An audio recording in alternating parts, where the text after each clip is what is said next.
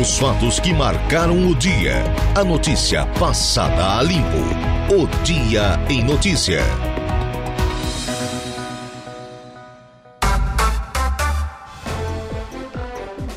Agora são 16 horas e 13 minutos. Boa tarde para você, nosso ouvinte da Rádio Araranguá 95.5 FM. Tarde agora de céu encoberto, né? Tempo nublado, prometendo chuva, queda na temperatura já estamos observando aqui no centro da cidade das avenidas, em toda a região do extremo sul do estado de Santa Catarina. Temperatura registrando nesse exato instante, nesse quase finalzinho de tarde de sexta-feira, hoje, o 18 de agosto, ano da graça de 2023, 24 graus. 24 graus 73%, a umidade relativa do ar 1001 é, hectopascais, a pressão atmosférica, né? 1001 hectopascais. Pressão atmosférica baixa, né? 1001.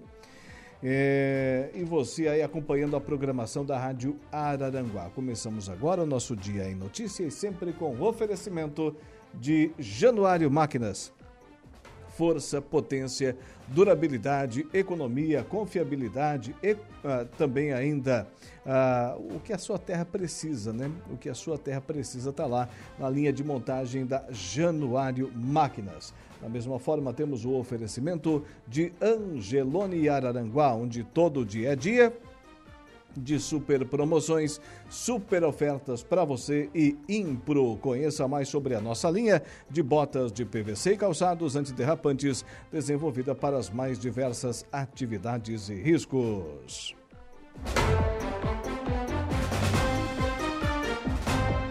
Olha, hoje no programa, daqui a pouco eu converso com a Valdineia Macarini, ela que é uma das mentoras, né, Dudu? Uma das mentoras do Agosto Lilás lá no município de Timbé do Sul. Também por telefone, a deputada federal Giovânia de Sá, na pauta, os desdobramentos da visitação técnica às obras da BR-285 na Serra da Rocinha. Estas e outras entrevistas, outras atrações no nosso programa que só está começando. Trabalhos técnicos com ele, Eduardo Galdino, eu me chamo Laura Alexandre e a partir desse exato, porém momentâneo instante, vamos juntos até às 19 horas.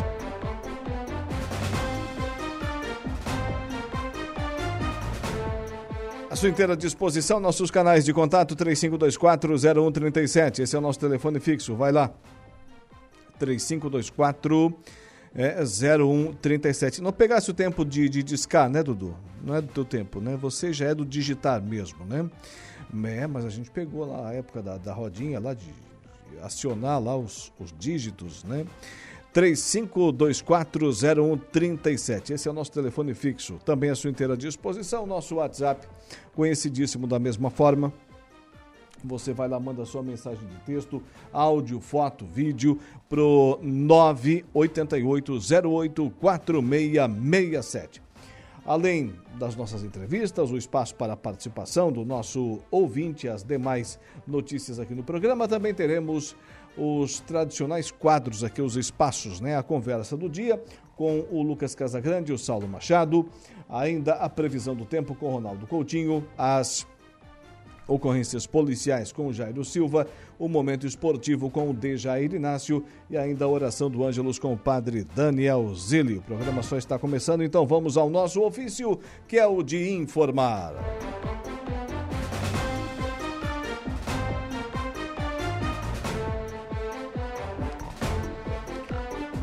As secretarias de Assistência Social e Habitação, Centro de Referência da Assistência Social, o CRAS e Secretaria de Saúde de Timbé do Sul estão promovendo o Agosto Lilás, que combate a violência doméstica. Ontem, quinta-feira, dia 17, a comunidade em geral foi convidada a participar do encontro que contou com a presença do agente da polícia responsável pelo expediente da Delegacia de Polícia Civil de Timbé do Sul, Eduardo Bozelo, e da palestrante e policial civil Maria Aparecida Casagrande, a grande Cida, né, lá de Ermo.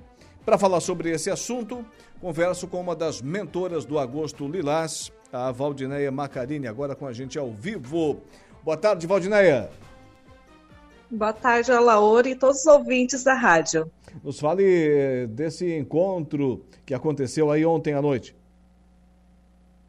Então, Alaor, o encontro né, foi uma palestra uh, ministrada pela uh, policial civil, a CIDA, com o intuito né, de atingir uh, a população de Timbé do Sul, as mulheres, né, a conscientização tá, da violência contra a mulher. E o pessoal participou? Participou, devagarzinho a gente vai conseguindo e plantando umas sementinhas aqui no município para valorização dessas mulheres. Agora, Valdiné, eh, traga informação para o nosso ouvinte. O que é o Agosto Lilás? Então, o Agosto Lilás, né, ele surgiu uh, com a violência ali, né, da mulher que tem a lei Maria da Penha, uh, e ele vem, a partir dali, fazem 17 anos, ele vem sendo fortalecido, né? Uh, e ele uh, prevê medidas protetivas, né, à, à mulher. Então, a mulher, ela tem direitos, né? E ela pode exigir esses direitos dela.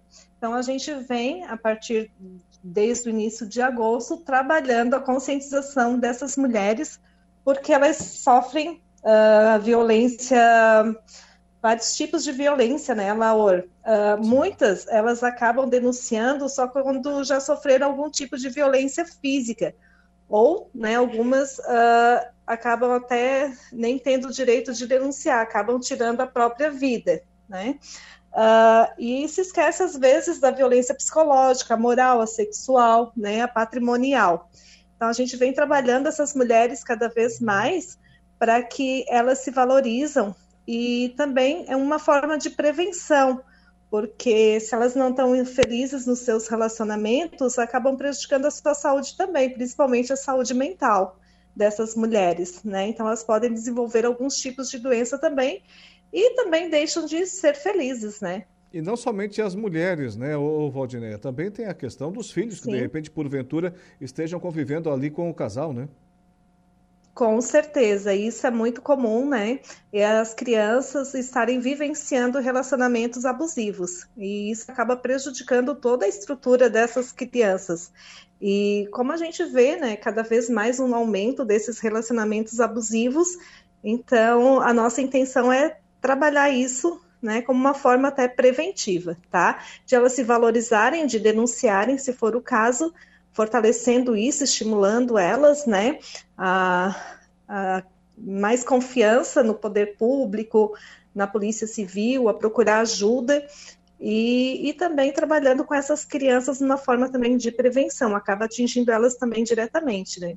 É, diante dessas campanhas, desses programas, encontros que são é, realizados, palestras é, nos últimos anos. Você já percebeu, a administração municipal de Timbé do Sul, setor principalmente de assistência social, já percebeu uma mudança no comportamento dessas mulheres vítimas de violência doméstica? Elas têm passado a procurar mais as autoridades, denunciar os seus é, companheiros abusivos?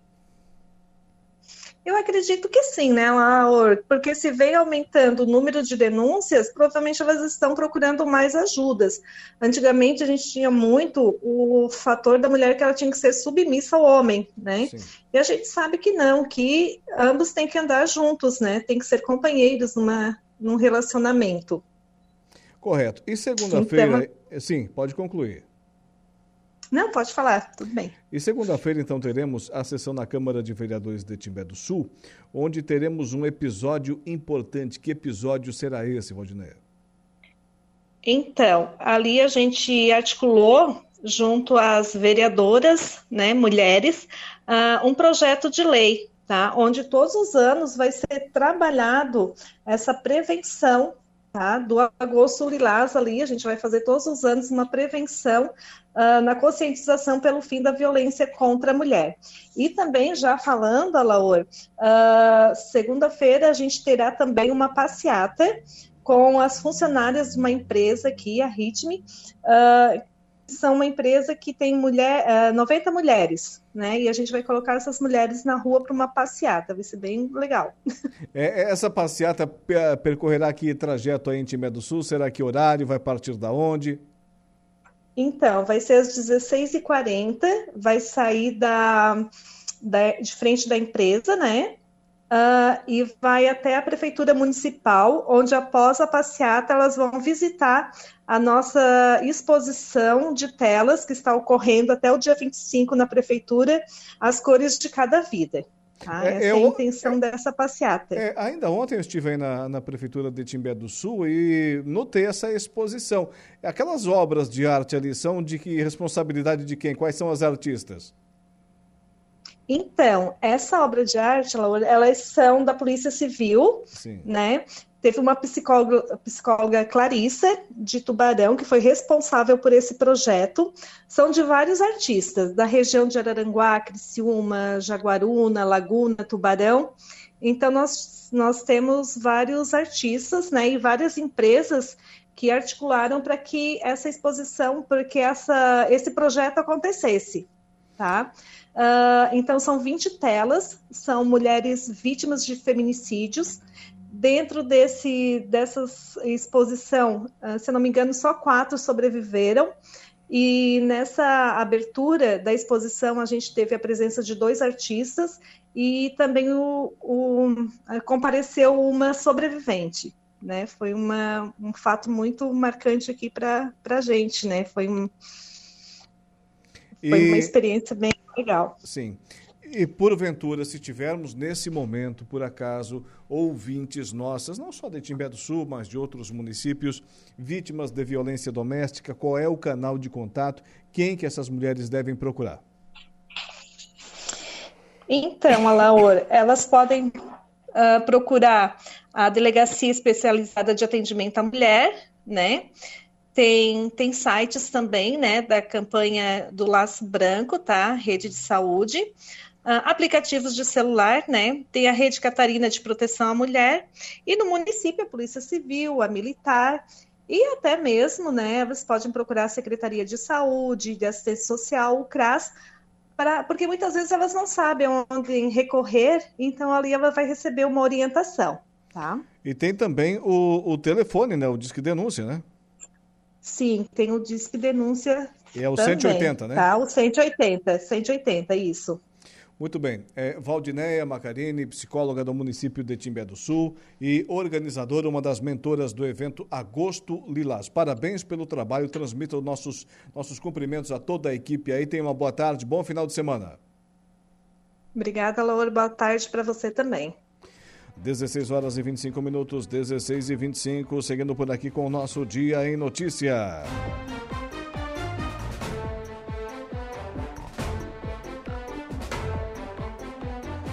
Obras de revitalização do programa Estrada Boa devem ser concluídas em 10 meses.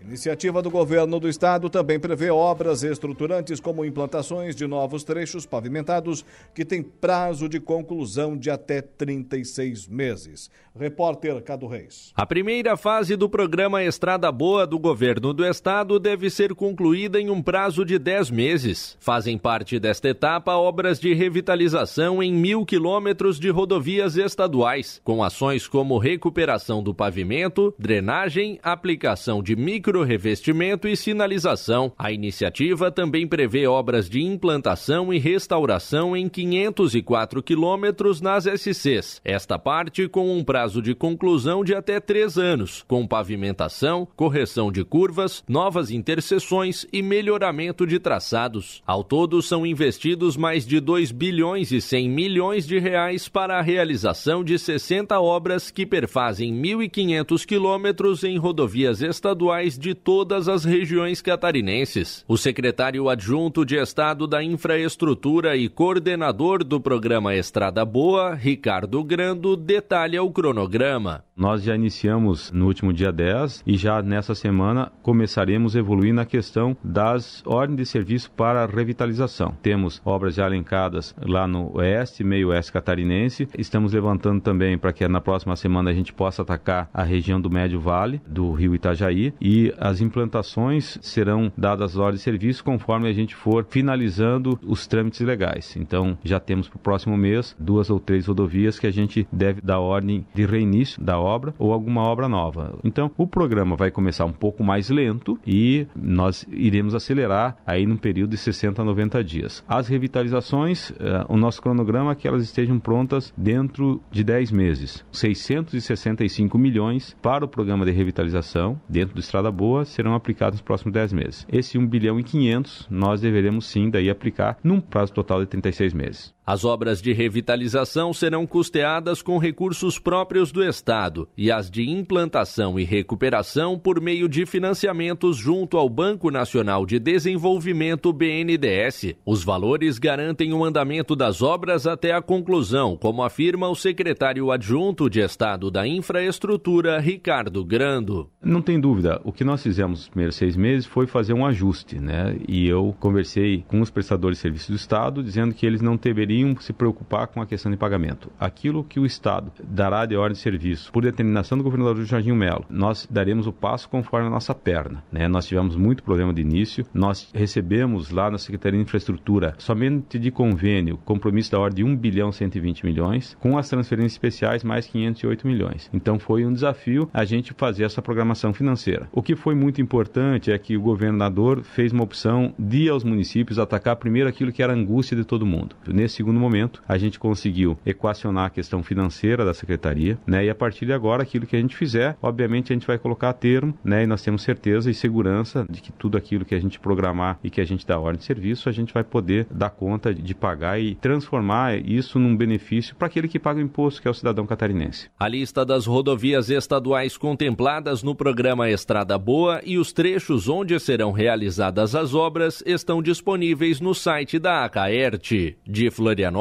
da Rede de Notícias Acaerte, Cadu Reis.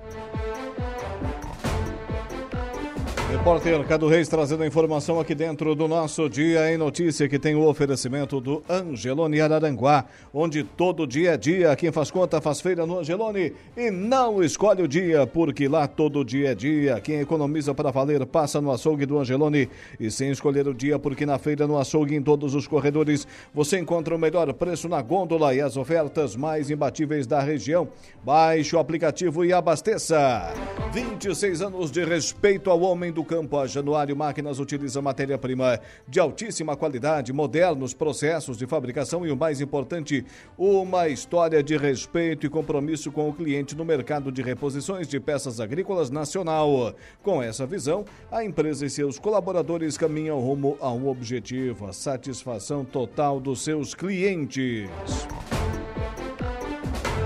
E a Impro, hein? A Impro teve foi ontem, né? Ontem o, o proprietário lá, o, o, Márcio Fermo, realizou mais um, um evento lá do, do seu partido, o, o, PSD, Liderança Empresarial e Política, que é do município de Meleiro, né?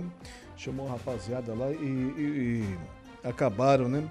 Conversando por alguns minutos. Mas eu vou falar aqui é, é justamente dos produtos da Impro. Conheça mais sobre as nossas linhas de botas de PVC e calçados antiderrapantes, desenvolvidas para as mais diversas atividades e riscos. Bota casual lazer, bota infantil, calçado antiderrapante, bota de PVC e muito mais. Solicite um atendimento 3537 9078 e 3537 9081.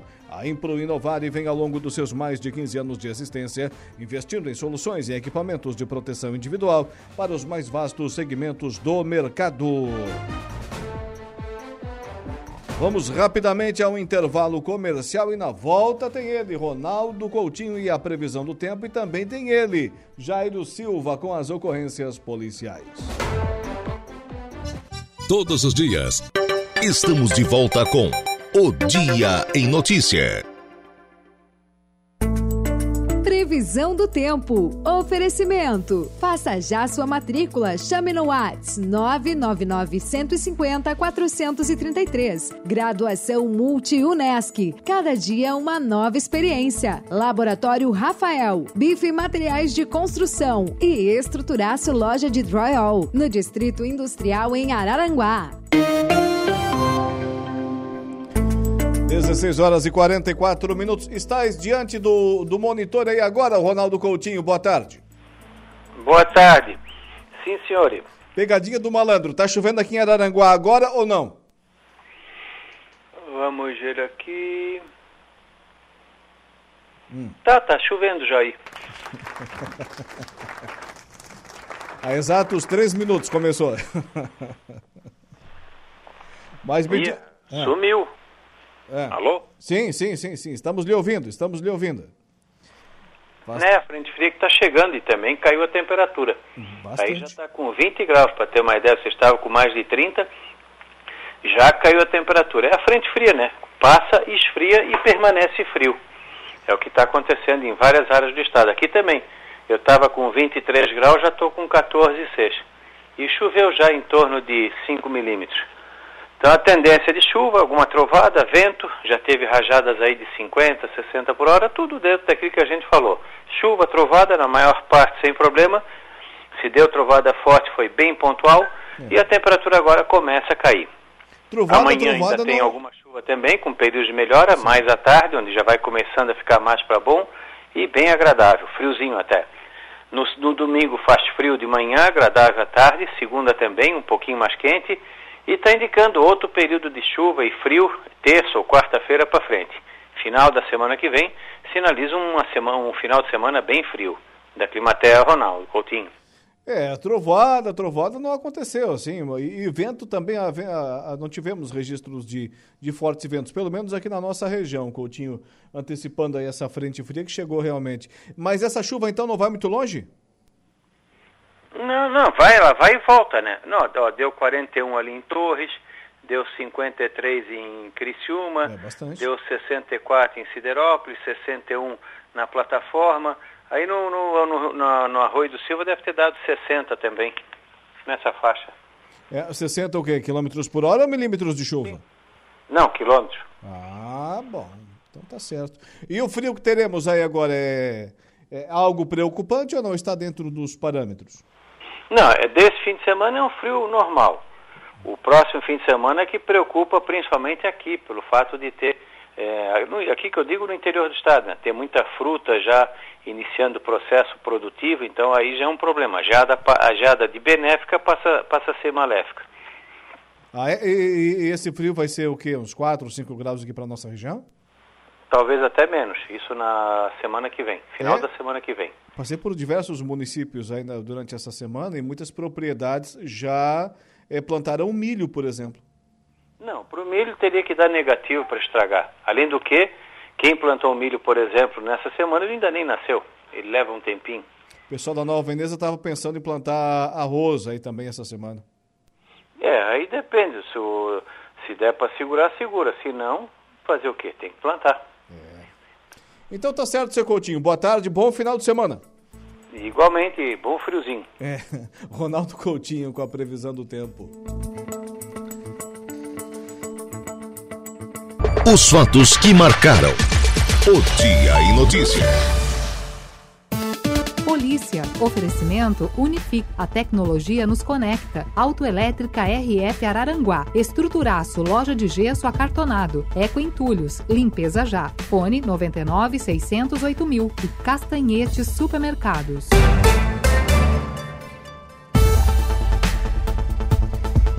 Máquina explode em empresa de vidros e deixa três feridos em Içara. E morre pescador que sofreu acidente com moto em Balneário Rincão. Ocorrências policiais com Jairo Silva. Boa tarde. Boa tarde, Alaona. Após quase uma semana internado no hospital, não resistiu e morreu nesta quinta-feira, portanto, ontem. O pescador que sofreu um acidente de trânsito na manhã da última sexta-feira, na hora de Balneário Rincão, na semana passada. A vítima identificada como Marcos Adriano Duarte, um Mike de 47 anos, transitava de moto durante aquela madrugada, quando por volta de três horas colidiu em um tronco de árvore árvore e acabou caindo. Ele ficou ali caído até ser encontrado por um popular, mas somente pela manhã. A unidade básica do SAMU de Sara foi empenhada para o atendimento e, chegando no local, solicitou o apoio da equipe do Saer Sarassum. Segundo divulgado pelos socorristas, ele apresentava importante trauma abdominal com sinais de choque hemorrágico e hipotermia. O condutor da moto foi conduzido até o Hospital São José na época em Criciúma, mas não resistiu e ontem, quinta-feira, acabou indo a óbito. Segundo amigos, a vítima saiu para pescar naquela madrugada, pois não havia nada em casa para comer. Inclusive, dias antes, eles haviam ajudado mesmo uma cesta básica. Máquina explode em empresa de vidros e deixa três feridos em Içara. Foi na manhã de ontem, quinta-feira, por volta de 10 da manhã, a aeronave da Polícia Civil, tripulada por policiais do SAER e pelos profissionais da saúde do Saraçum, foi acionada pela Central de Regulação do SAMU de Criciúma para atendimento em uma empresa de vidros no município de Içara. No local, três homens apresentavam lesões de estilhaços de vidro e queimaduras por óleo na face e no tórax após a explosão de uma máquina. As vítimas foram atendidas no local e avaliados quanto à gravidade das lesões, sendo então medicados prestaram apoio na ocorrência as equipes do SAMU, uma unidade de suporte básico de Sara e a unidade de suporte avançado de Criciúma, informou Saer Sarasul. Atenção, alto.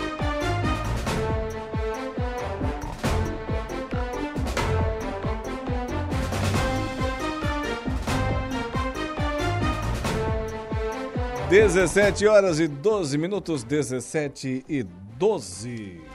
Seguimos por aqui com o nosso, nosso Dia em Notícia. aplicativo Angelone é um novo jeito de você encher o carrinho.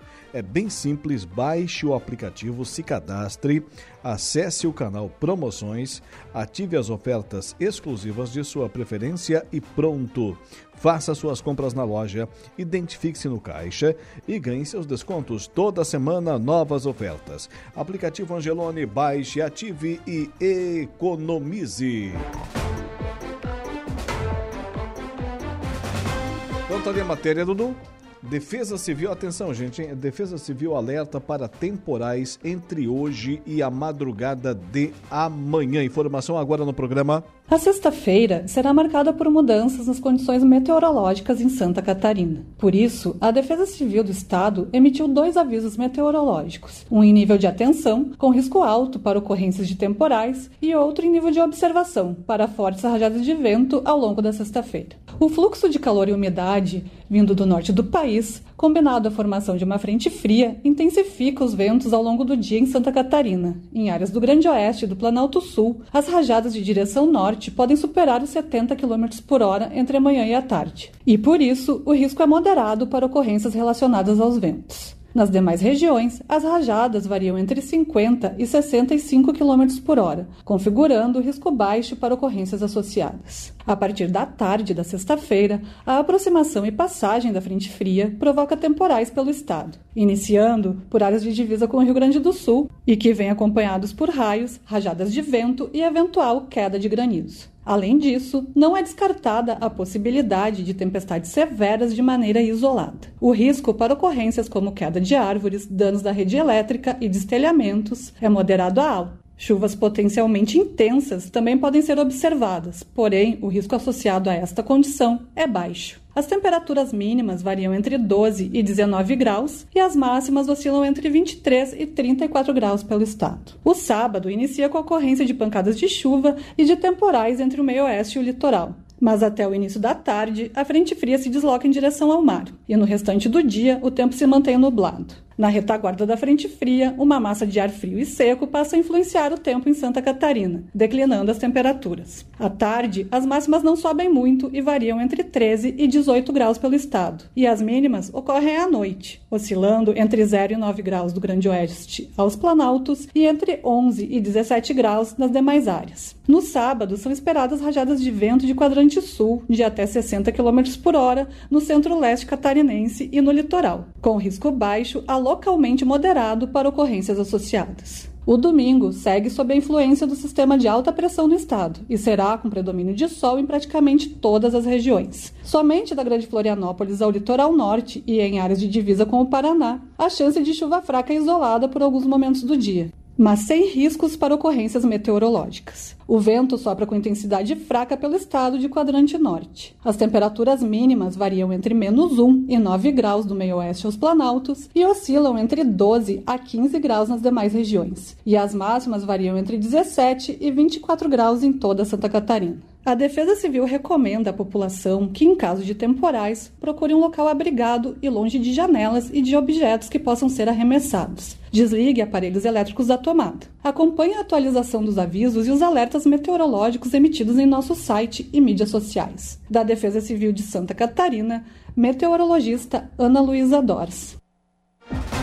17 horas e 16 minutos, 17 e 16. Notícias de destaque agora lá no nosso portal no www.radioararanguá.com.br.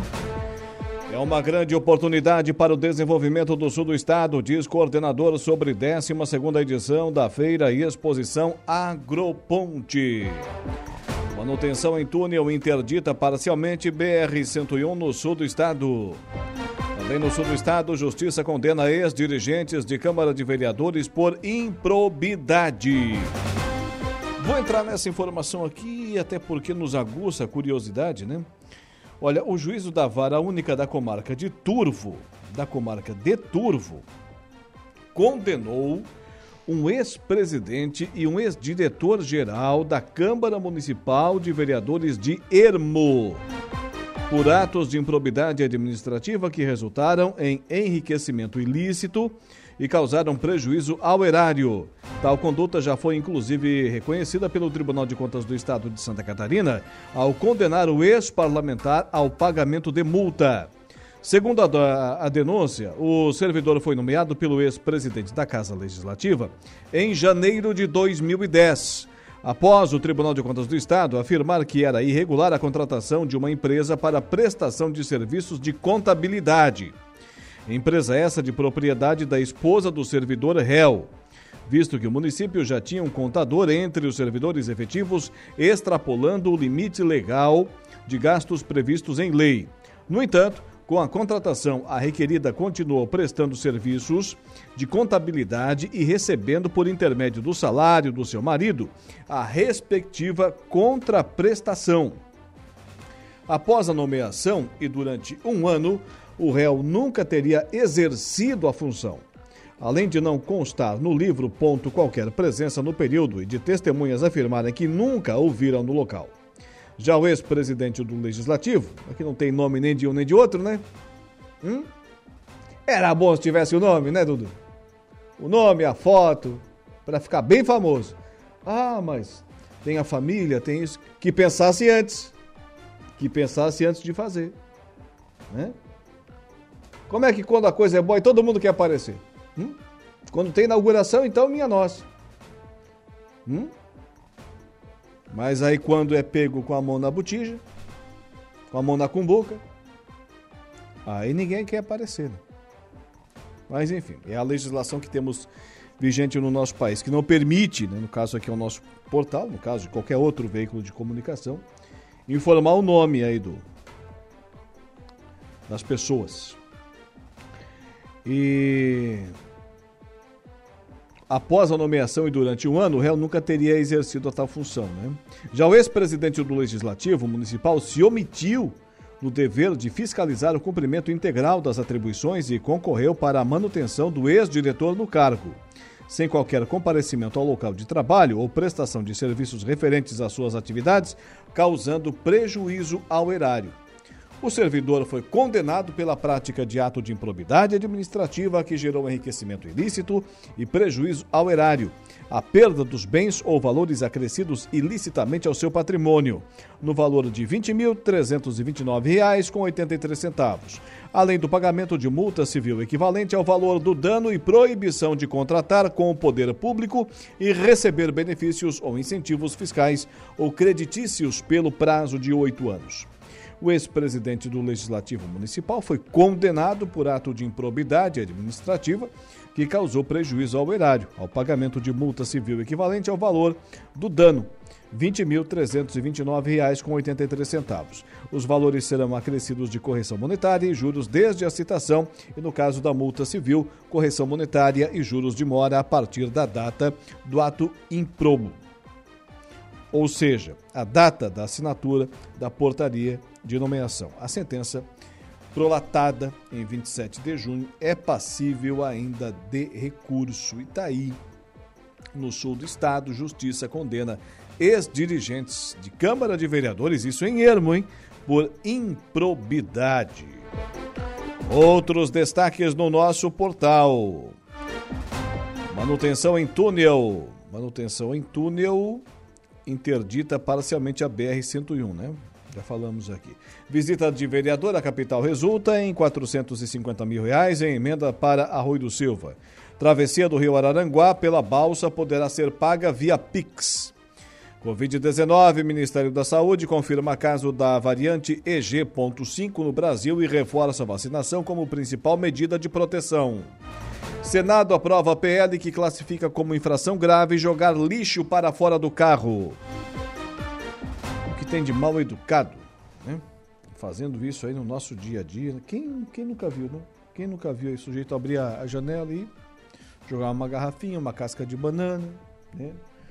uma casca de, de bergamota, um cigarrinho. Quem nunca viu? No que depender de mim, será mantido o nosso acordo. Quem falou isso? O vereador Luciano Pires sobre a presidência da Câmara de Vereadores de Araranguá. Notícias de destaque agora lá no nosso portal no www.radioararanguá.com.br. Daqui a pouquinho teremos para a Copersuca desde 1964 o, o Agro em Notícia. Já já, já já dentro de instantes aqui no, no nosso programa, né? Olha, mas tem matéria aqui, né, Dudu? Magistério decreta estado de greve até 11 de setembro. Magistério de Santa Catarina, né? Rede estadual de ensino, ó. Nesse período, categoria tenta negociar suas reivindicações com o governo do estado. Repórter Patrícia Gomes. O magistério estadual entrou em estado de greve. A categoria optou por adotar a medida durante a Assembleia Estadual realizada na tarde desta quinta-feira na capital. Até 11 de setembro, a intenção é avançar na pauta de reivindicações, como destaca o coordenador estadual do Cinti, Evandro Acadroli. Nossa categoria deliberou por estado de greve até dia 11 e no dia 12 vai estar reunida novamente a Assembleia para iniciar uma greve por tempo indeterminado se o governo do estado continuar com essa política de não apresentar nenhuma proposta para essa categoria. Professores de diferentes regiões do estado participaram da Assembleia Geral que lotou a Praça Tancredo Neves em frente à Assembleia Legislativa e depois saiu encaminhada pelas ruas do centro de Florianópolis até a sede da Secretaria de Estado da Educação. Os professores querem aumento no Vale Alimentação, que desde 2011 é de 12 reais por dia de trabalho, concurso público e a revogação do desconto dos 14% na folha, iniciado após a reforma da Previdência. Além disso, também o reajuste de quase 15% no piso nacional e a descompactação da carreira, como explica o coordenador estadual do Cinti. É 14,95% o piso nacional.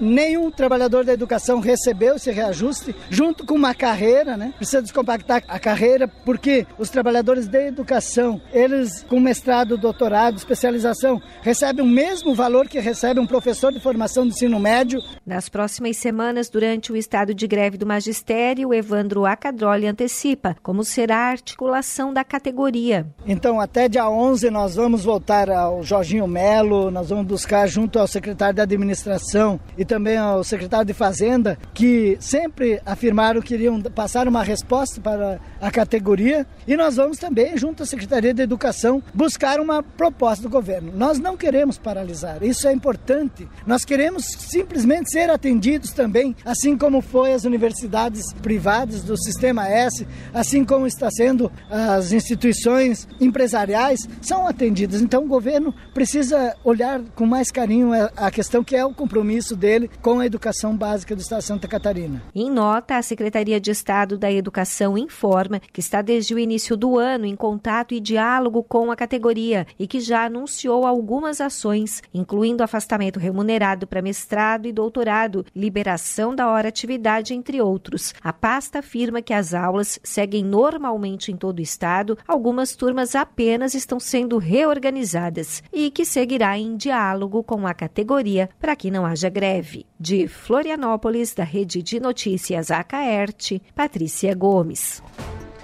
Agora são 17 horas e 26 minutos, 17 e 26. Informação falando em educação, né? Até o dia 24 de agosto está aberta, aliás, estão, né? Vamos aqui conjugar o verbo corretamente. É, estão abertas as inscrições para o processo seletivo de contratação temporária de tutores do PIAP regido pelo edital número 15/2023 do CTS Araranguá, ah, os quais atuarão de forma presencial no campus Araranguá da UFSC. As vagas são para as seguintes áreas: atenção, processo seletivo na UFSC Araranguá, Bioquímica, Física e Matemática. Para mais informações, acesse o edital. O edital Seleção de tutores, PIAP Araranguá e dúvidas podem ser esclarecidas por meio do e-mail piap.ara.contato.ufsc.br. Agora para a Copersuca, desde 1964, o Agro em Notícia. O Agro em Notícia. Oferecimento. Copersuca. Há 57 anos cooperando com muito sucesso.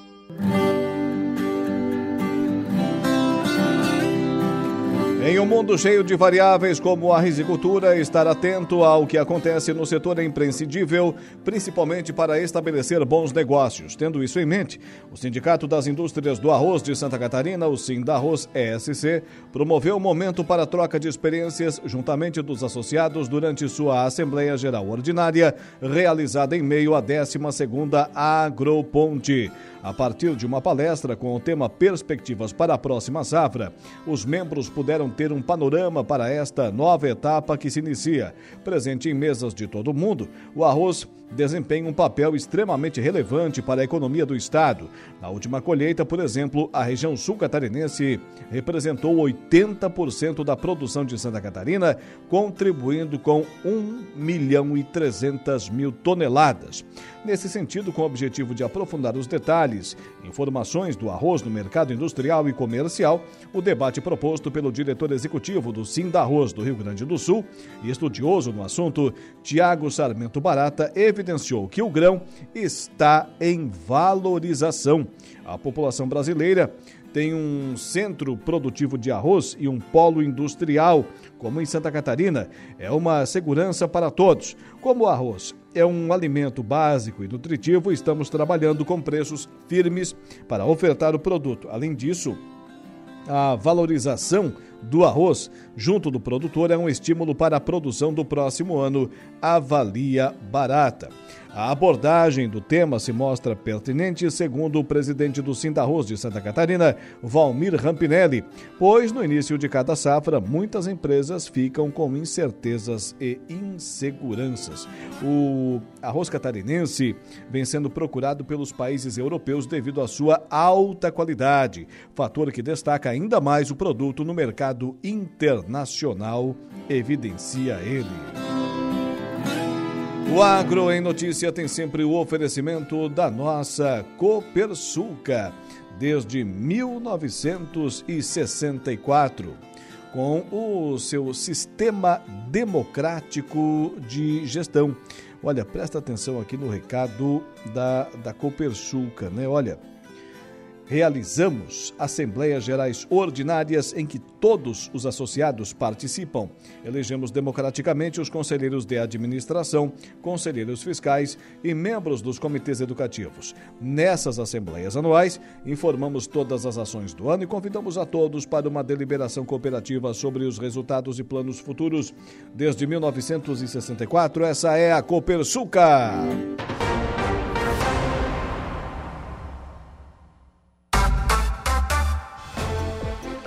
Aplicativo Angelone, um novo jeito de você encher o carrinho. É bem simples. Baixe o aplicativo, se cadastre, acesse o canal Promoções, ative as ofertas exclusivas de sua preferência e pronto.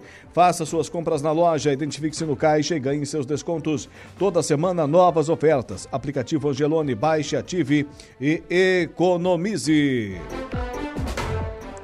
A Impro Inovar vem ao longo dos seus mais de 15 anos de existência investindo em soluções e equipamentos de proteção individual para os mais vastos segmentos do mercado. Solicite um atendimento no 3537 9078 e 3537 9081. Conheça mais sobre as nossas linhas de botas de PVC e calçados antiderrapantes desenvolvidas para as mais diversas atividades e riscos. Bota casual lazer, bota infantil, calçado antiderrapante, bota de PVC e muito mais com selo de qualidade da Impro. Impro. E a Januário, 26 anos de respeito ao homem do campo. A Januário Máquinas utiliza matéria-prima de altíssima qualidade, modernos processos de fabricação e o mais importante, uma história de respeito e compromisso com o cliente no mercado de reposições de peças agrícolas nacional. Com essa visão, a empresa e seus colaboradores caminham rumo ao objetivo, a satisfação total dos seus clientes. Temos uma linha de implementos agrícolas para diversas culturas e produção de tratores autopropelidos JP Reverse. Curtindo lá a nossa live no Facebook, o Roberto Pereira, Sinara Feck Becker e o Mazinho Silva. Aquele abraço aí para os nossos amigos e amigas interagindo conosco, deixando aquele likezinho maroto lá na nossa transmissão ao vivo. Câmeras aqui no estúdio, com imagens e som, né? Em tempo real, na programação, da programação da Rádio Araranguá para os nossos ouvintes. No facebook.com.br Rádio Araranguá e também ainda lá no nosso canal no YouTube, o canal da Rádio Araranguá. Curtindo então, portanto, mais uma vez aqui fazendo o registro, Roberto Pereira, Sinara Feck Becker e o Mazinho Silva. Aquele abraço, gente. Lhes digo que daqui a pouco tem ele, Dejair Inácio e o Momento Esportivo. Rádio Araranguá. São 17 horas e 45 minutos, 17 e 45. Estamos de volta com o nosso Dia em Notícia. E você, hein? Você agora, hein? Acompanhando a programação da Rádio Araranguá nessa quase noite, noite já, né? Período noturno dessa sexta-feira. Condições do, do, do, tempo instáveis. Já ca, caiu, caiu não, né? Ela, como é que é que diz o meme aqui? Ele capotou, despencou a temperatura. Começamos o programa aqui na casa dos 28 graus, já caiu 6. Estamos, portanto, segundo a matemática simples, né, mas que funciona, com 22 graus. Céu encoberto aqui no centro da cidade das avenidas, mas já parou de chover, né, Dejo? Chuva já foi embora. E vamos continuando com o nosso programa até as 19 horas. Falo para ti o seguinte: você conhece o canal Promoção do Angelone? São ofertas exclusivas nas lojas para clientes do Clube Angelone. Toda semana são novas ofertas que você ativa no aplicativo e tem acesso ao identificar a sua compra no caixa. Saindo daqui, vamos dar aquela passadinha no Angelone e garantir as compras aí pro final de semana, né, o, o Dejair Inácio. 13 minutos faltando para as 19 horas, agora no Dia em Notícia, o Momento Esportivo. Momento Esportivo. Oferecimento. De Pascoal Araranguá. F3M. O Lojão Materiais de Construção. Mecânica Silmar. Roberto Despachante. E Casa das Baterias. Já engata uma primeira e sai cavando aí, Dejair Inácio. A pauta tá cheia hoje, Municipal de Araranguá. Boa noite. Boa noite, Alaor. Boa noite, ouvintes. Municipal de Araranguá que chega à fase aí de quartas de final neste domingo. Neste domingo, portanto, começa a fase eliminatória. Lá no estádio Mané Gregório, 13 horas e 15 minutos, teremos o Santa Cruz enfrentando Calma, a equipe respira. do Esportivo. E às 15 horas e 30 minutos teremos aí Esporte contra a família Teixeira. Esses jogos lá no estádio Mané Gregório. Já na Arena Poliesportiva, Teremos Vimoendo, o atual campeão que fez a segunda melhor campanha contra a equipe do Mesquita. E às 16 horas, Areias e Barranca. Areias que fez aí o, a melhor campanha, foi o melhor time da primeira fase, quatro jogos, quatro vitórias. O Areias que irá enfrentar, portanto, o Barranca, que foi o oitavo colocado. Esse jogo com transmissão da equipe de esportes aqui da Rádio Araranguá 95.5 Quem vai desfilar o seu talento? Jairo César Silva, Mazinho Silva nos comentários, Dejair Inácio nas reportagens, o Igor Klaus né, fará aí o plantão e aqui na sonoplastia será o Kevin Vitor. Zé Domingos Urbano está viajando ainda? Tá de férias, né? Ah. Até estava aqui até agora há pouco. Pois é, eu acreditei que tinha visto Veio matar ele. a saudade, né? Já voltou? voltou? Não, chegou falando meio... Pois é, eu, eu perguntei... Meio gringo. Eu, eu ia perguntar se, se voltou falando portunhol. Não, voltou falando portunhol. Meio enrolado, é? Equatorianal. Tá bom. Eu conheço um cara que foi pro Rio Grande do Sul, ficou lá é, duas semanas, chegou falando tchê. É. Quase apanhou, mas que chegou falando, falou. Tá bom. É, vai começar o, o, Regional da Alarme? Regional da Alarme, a Taça Carvão Mineral, começa neste sábado, mais uma edição da competição. E em campo se enfrentam os dois últimos campeões, Metropolitano e Turvo, lá no estádio Darcy Marini, em Nova Veneza. Será aí um confronto de descendentes italianos, né? Arroz contra a polenta. Polenta contra o arroz. Dá um belo ingrediente, né? Belo jogo. Belo jogo. E é, no domingo, 15 horas também, Vila Nova de Sara recebendo a equipe do Ouro Negro da Forquilinha. Esses dois jogos iniciais aí do Regional da Alarme. Além dessas quatro equipes, ainda participam o Isara, o Sersan, o Rui Barbosa, o Cocal do Sul e também o Seis Caneco. E lembrando que o Meleiro desistiu aí de participar nas vésperas aí da competição, até tiver que fazer um sorteio ah, é? sem um, a equipe do Meleiro. Por que cargas d'água? Questão financeira é complicado, né? Questão financeira, e talvez inviabilizou é, a equipe também, formar aí um elenco.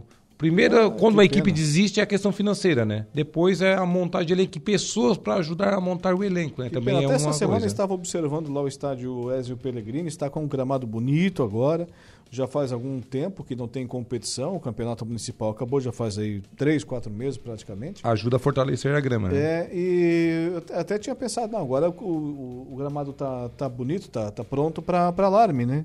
Então, competição no Ezio Pellegrini só em 2024 agora. Só se a equipe da Sersan quiser mandar algum jogo lá, né? Ah, a Sersan não, não sai do estádio São Pedro nem por é, decreto. Eles têm a casa deles, é, né? o caldeirão deles. a la bamboneira, né? É, quem, vi, quem vê hoje o estádio São Pedro, eu sempre falo isso.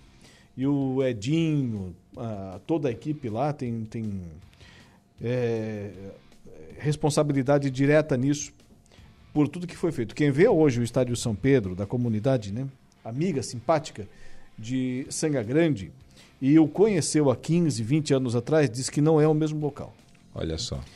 Cresceu era, muito. Era, era difícil encontrar grama lá, o que mais tinha era roseta. Hum? Jogasse muito lá? Desfilasse teu futebol não, por lá? Não, não joguei lá em nenhum lugar, só corri atrás da bola. É, e sovava ela ainda, é, né? incomodava os outros ainda, atrapalhava os outros. É, e, e, hoje, um gramado excelente, construído arquibancada, tem vestiário, é, placas de publicidade, tem, é, olha, realmente placar, um lugar muito muito aconchegante e, e, muito diferente do que era aí 15, 20 anos atrás. O, o Dejair Inácio, então, vai começar o Regional da Alarme, né? É isso, isso? começa neste domingo. Nesse, Nesse sábado já, né? Nesse final de semana podemos dizer que amanhã já tem o jogo do metrô contra o Turvo. Então tá. E começa hoje o campeonato de futsal onde? Onde? Aqui mesmo em Araranguá, aqui no, está, no ginásio de esportes é, Padre Ézio Júli, aqui mesmo no centro da cidade. O campeonato que é organizado pelo José Edio Pereira, o nosso amigo Zé Edio, e começa com categoria de base, tem do sub-9 até categoria livre. Olha só, tem várias categorias. Por exemplo, teremos três jogos enfrentando as sementinhas contra Futurão envolvendo essas duas equipes. Às 18 horas o sub-13, às 18h30 o sub-11 e às 19 horas o sub-9. Ainda às 19h30 tem o Sementinhas B contra a equipe do Lagoão. Às 20 horas aí começa o bicho pegar, já é a categoria livre. O Gadidas enfrenta o Internacional pelo grupo A e às 21 horas teremos Guerreiros contra Caicai. Esse jogo já pelo grupo B, portanto, todos estreando hoje, começando o campeonato de futsal. E na Série B do Catarinão? Série B do Catarinense, queremos conhecer aí os dois finalistas e, consequentemente, as duas equipes que acessarão aí a Série A Elite do futebol estadual em 2024. Hum. Neste sábado jogarão Nação de Joinville contra Guarani de Palhoça, primeiro jogo 0 a 0 lá na Palhoça, ou seja, quem vencer agora estará na Elite estadual do ano que vem. Esse jogo amanhã 15 horas. Também às 15 horas de domingo, Santa Catarina de Biguaçu recebe o Internacional de Lages. O Santa Catarina fez a melhor campanha na primeira fase, só que lá em Lages levou 4 a 2, ou seja, tem que reverter essa desvantagem, né? Tem que fazer 3 a 0 no Inter de Lages ou dois gols de diferença para levar a decisão para os pênaltis. Ou seja, o Internacional tem aí uma boa chance de retornar, né? A elite estadual, o Inter de Lages, que há tempo não disputa mais a elite do futebol catarinense. O Leão Baio da Serra. O Leão Baio da Serra. Como é que é o nome do estádio lá? Ah, agora tu... Vidal Ramos Júnior. Vidal Ramos Júnior. E como é que o Lagiano chama pro Vidal Ramos Júnior? Ah, tu quer... É o tio Vida, rapaz. Ah, tu é um cara muito viajado. Moraste, não, não, é que eu que, curiosamente no ano passado, quando estava ali na reta final do Campeonato Brasileiro, a catarinense da Série B, ainda o Tá, tu sabe o Caravaggio, tudo isso que tu pergunta para mim, O então. Caravaggio então. estava vivo. E aí passávamos eh, no, por Lages e tinha um jogo do, do Inter de Lages. E é. a imprensa numa torcida, olha, fervorosa. Todo o Inter tem grande torcida. O Inter de Limeira, o Inter de Santa Maria, é, a Inter de Milão. E todos eles têm um pezinho na Série B. E o. Inter de Porto Alegre também fala. E tem time aí que tá indo também, série, tu não fala muito. É, D, de dado, do Campeonato Brasileiro, te acalma. A Série D, a quarta divisão nacional. Esse final de semana teremos aí os jogos de volta, Laur, das é. oitavas de final. Amanhã, sábado, 15h30, teremos Atlético contra Camboriú. Primeiro jogo, Camboriú venceu aqui, viu? 1x0, ou seja, o Camboriú está a um empate das quartas de finais e também Ceilândia contra Caxias. Esse jogo, é, o Caxias acabou empatando o primeiro jogo em casa 0 a 0 ou seja, agora quem vencer leva a classificação também para as quartas de final. Na Série C? Na Série C, teremos aí a penúltima rodada da primeira fase. O líder Brusque recebe amanhã, 16 horas, o Náutico. O Brusque tem 30 pontos ganhos. No domingo, 19 horas, volta redonda contra o Figueirense. Figueirense não tem mais chance de classificação. Ah, é? Briga contra o descenso, né? Porque falta duas rodadas e está a três pontos da zona de rebaixamento. Então não tem que vencer e se garantir.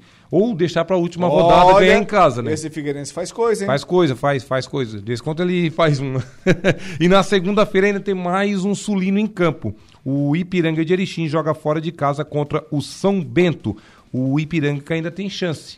O primeiro dentro do G8 tem 25 pontos. O Ipiranga tem 22. Ou seja, torcer ele para as duas equipes perder, o Ipiranga vencer, chega ali na, no G8 no máximo. É difícil, é, mas não é impossível. Tem chances remotas ainda de classificação. E o Tigrão? Série B? O Tigrão joga neste final de semana. É amanhã, né? Entra em campo amanhã, fora de casa contra o Ituano, mas a Série B, a 24 rodada, hoje. começou ontem, na verdade. Ontem? Londrina 0, Atlético de Goiânia 2. O Londrina é outro, né? Tá caminhando passos largos para a Série C. E o Atlético de Goiânia venceu 2 a 0 O Vila Nova venceu também 2 a 0 Passou o Criciúma. Passou o Criciúma. Hoje, daqui a pouquinho, 19 horas no Barradão, estádio Manuel Barradas, vitória contra Botafogo de Ribeirão Preto. Ainda nesta sexta-feira, no Brinco de Ouro da Princesa, Guarani e Esporte. Jogo aí de gigantes, que já decidiram a taça das bolinhas, né? Lá em 87, pelo qual o Guarani acabou é, perdendo a final. Poderia ter sido bicampeão, né? Perdeu para o esporte. O esporte foi campeão brasileiro naquela Bom ocasião. Bom resultado aí para o Criciúma, a vitória do esporte. Ou até aí um empate, né? Não, vai lá para cima já, o esporte já tá bem encaminhado. Mas, mas trava os dois, né? E, e, segura o Guarani, né? E segura o Guarani. Guarani é um que pode crescer muito ainda nessas rodadas Sim. finais, né? O Havaí, neste sábado, recebe a equipe da Tombense, 15h30 na ressacada. O, o Criciúma, lá no estádio Novelli Júnior, joga, portanto, contra a equipe do Ituano, um pouco mais tarde, às 17 horas. No mesmo horário tem ABC de Natal contra a CRB, 18 horas tem Juventude e Sampaio Correia. No domingo, Novo Horizontino contra Chapecoense, 15 horas e 45 minutos. E ainda no complemento da rodada, também no domingo, com Ceará e Ponte Preta lá no estádio do Castelão. E na Série A do Brasileirão? Série A do Campeonato Brasileiro, teremos rodada. Portanto, nesse final de semana já começa amanhã com a arbitragem do Ramon Abateabel. Amanhã abrindo a rodada São Paulo e Botafogo. Esse jogo no estádio do Morumbi. Amanhã, 16 horas, arbitragem de Ramon Abate Abel, arbitragem aí FIFA.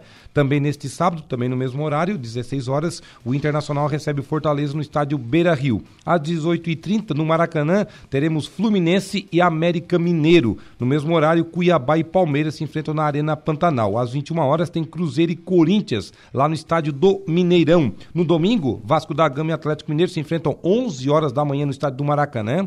O Santos recebe o Grêmio na Vila Belmiro, 16 horas. Também às 16 horas teremos Curitiba e Flamengo lá no estádio Couto Pereira. E o complemento da rodada somente na segunda-feira, que ainda teremos no domingo Bahia e Red Bull Bragantino, lá na Arena Fonte Nova, também 16 horas, e o complemento, então, portanto, na segunda, com Goiás e Atlético Paranaense, lá no estádio da Serrinha, às 20 horas. Muito bem. E hoje, hoje o seu Diniz, né? é, é, convocou a, a, seleção brasileira de futebol. Agora eu já vi técnico sem jeito para coisa. Um técnico que não condiz com a posição de comandante da seleção brasileira de futebol é o tal do Fernando Diniz, né? É que ele já sabe que é, que é um mandato tampão, pra, né? Função, né? Ele já sabe que é, talvez é, é, muito grande para ele. É um grande é, treinador, tudo bem, é um grande cabe, treinador, não mas não tem bagagem suficiente para assumir uma seleção. No meu ver, no meu ver, é, ainda mais que ele já sabe que o mandato dele é só até metade do ano que vem. Você sabe que vai chegar um outro profissional. Se vai ser o Ancelotti, que né, a CBF eu tenta esconder. Quero, o próprio Ancelotti esconde Ancelotti isso. Eu também duvido, tenho minhas dúvidas, enfim. Mas é, o, o Diniz não parece não estar tá confortável. Hum. Parece que ele mesmo sabe que ele não é o treinador. é algo assim meio estranho. O Diniz, então, portanto, hoje fez a primeira convocação para os jogos que, das eliminatórias, que já começa né, no próximo mês, dia 8 de setembro. O Diniz pode dizer que pela primeira vez na carreira vai para a Copa, né? Porque, que ele não queira, eliminatórias é Copa do Mundo. Né? Copa do Mundo, é, já começa a Copa do Mundo agora, né? Sim. Começa para o Brasil dia 8 de setembro, o Brasil recebendo a Bolívia lá em Belém. No dia 12, o Brasil já joga fora de casa contra o Peru lá em Lima. E o Diniz convocou quatro jogadores que atuam aqui no futebol brasileiro, quatro hum. jogadores nacionais, entre aspas falando, né? Hum. Sendo dois do Fluminense. O zagueiro Nino, que já foi em outras convocações, Sim. e o meio-campista André, volante André, também do Fluminense, que ele conhece muito bem, é o treinador da, da equipe. Além do goleiro Bento, do Atlético Paranaense, e também o meio-campista Rafael Veigas, da equipe do Palmeiras. Passar todos os convocados aqui, os goleiros. Do Brasil foram esses quatro? Do Brasil, somente esses quatro atletas. Os quatro atletas, portanto, os nacionais. Não convocou ninguém do Flamengo? Agora. A maré que o Flamengo tá Ninguém do Flamengo, ninguém do Palmeiras, né? Interessante. Vai lá. Só o Gerson boxeador. Né? Hum. Alisson, o goleiro. O Bento, do Atlético Paranaense. Também o Ederson, do Manchester City. Laterais, Danilo, Caio Henrique, do Mônaco. E também Renan Lodge, do, Mar... do Olympique de Marselha. Zagueiros, o Ibanes, que agora está no Al-Ali jogou no futebol italiano, Gabriel Magalhães do Arsenal, Marquinhos do Paris Saint-Germain e o Nino do Fluminense. Meio-campistas, André do Fluminense, Bruno Guimarães do Newcastle, Casemiro do Manchester United, Joelinton do Newcastle e também Rafael Vegas eh, do Palmeiras. Atacantes, Rony do Manchester United, Gabriel Martinelli do Arsenal, Matheus Cunha eh, do Wolverhampton, eh, Neymar do Al Hilal é, Richarlison do Tottenham, Rodrigo do Real Madrid e também Vinícius Júnior do Real Madrid, que agora já tá abreviaram, né? É só Vini Júnior. O Rafael dupla... Veiga do, do, Palmeiras, né? Tem, tem também do Palmeiras, né? Isso, o Rafael Veiga do, do Palmeiras. Tá certo. E quando é que é o jogo, o primeiro aí contra a Bolívia? Contra Lá a Bolívia dia 8. Dia, dia 8, 8? 8 de setembro. Vamos ver como é que se sai a seleção brasileira e também como é que se sai agora o novo treinador, o novo comandante. Pelo menos nesse mandato aí que já não dá mais um ano, né? De 10 meses. Ok, esse é o Dejair Inácio. Voltas segunda-feira, nesse mesmo horário, com mais um Momento Esportivo. Um abraço, boa noite, bom final de semana e até lá. Bom final de semana, Laura. Até a segunda. Intervalo comercial. Mecânica Silmar. Há mais de 10 anos satisfazendo clientes Mecânica em geral, motores, transmissão, suspensão, freios, injeção eletrônica e oficina especializada em câmbio automático. Trabalhamos com todas as marcas e modelos de veículos, nacionais e importados. Mecânica Silmar, Rua Eduardo Bertolino de Araújo, 191 Coloninha, Araranguá. Sua satisfação é a nossa maior recompensa. Fone e também WhatsApp 3522 2461. Atenção, atenção! Quem tem veículos com placas final 8 que não parcelou o IPVA do seu carro, você tem até o dia 31 de agosto para pagar em cota única. Então evite filas, economize tempo e não tenha transtornos. Contrate os serviços do Roberto Despachante. Todos os serviços em um único lugar. Roberto Despachante, Avenida 15 de Novembro, 1199, Centro de Araranguá. Telefone WhatsApp 35220533.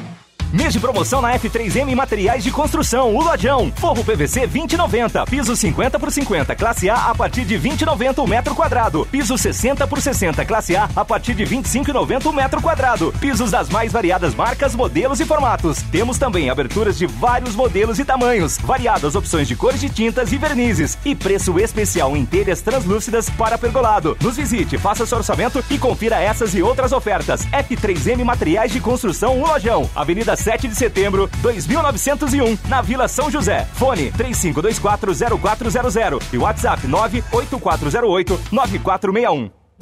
Na Casa das Baterias em Araranguá, você encontra todos os tipos de baterias para todos os tipos de veículos, inclusive para no break. Tudo das melhores marcas do mercado. Na Casa das Baterias, você economiza com o melhor preço da região. Casa das Baterias, há 50 anos com você. Rua Severino José de Souza, 165, próxima colina, Cidade Alta, Araranguá. Telefone WhatsApp 99936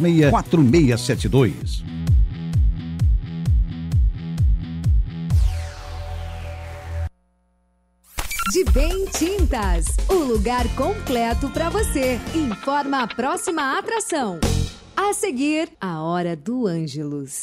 Pensou em comprar tintas? Pensou em Debem Tintas do Balneário Arroio do Silva. A única loja especializada em tintas domiciliar da cidade. Linha completa da Resicolor, Renner e Tinsul, além de Souvenir e Osmocolor. Os melhores preços e condições da região em um único lugar. Então cuide bem da sua casa. Cuide com Debem Tintas. Na Avenida Santa Catarina, frente à Prefeitura do Balneário Arroio do Silva. Fone 3526-1004 ou WhatsApp 99928-8542. Debem Tintas Tintas, o lugar completo para você. Momento de reflexão e fé. A hora do Ângelos.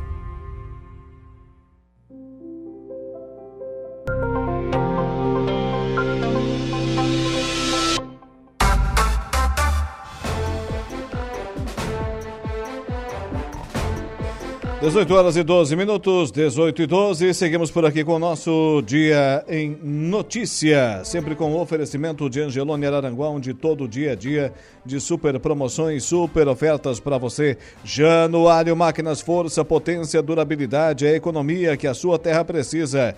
E Impro, conheça mais sobre a nossa linha de botas de PVC e calçados antiderrapantes, desenvolvida para as mais diversas atividades e riscos da Impro. 18 e 12, deputada federal Giovânia de Sá, seja mais uma vez bem-vinda à programação da Rádio Araranguá. Boa noite. Boa noite, Alaor. Boa noite a todos os ouvintes da Rádio Araranguá. É um prazer falar com todos.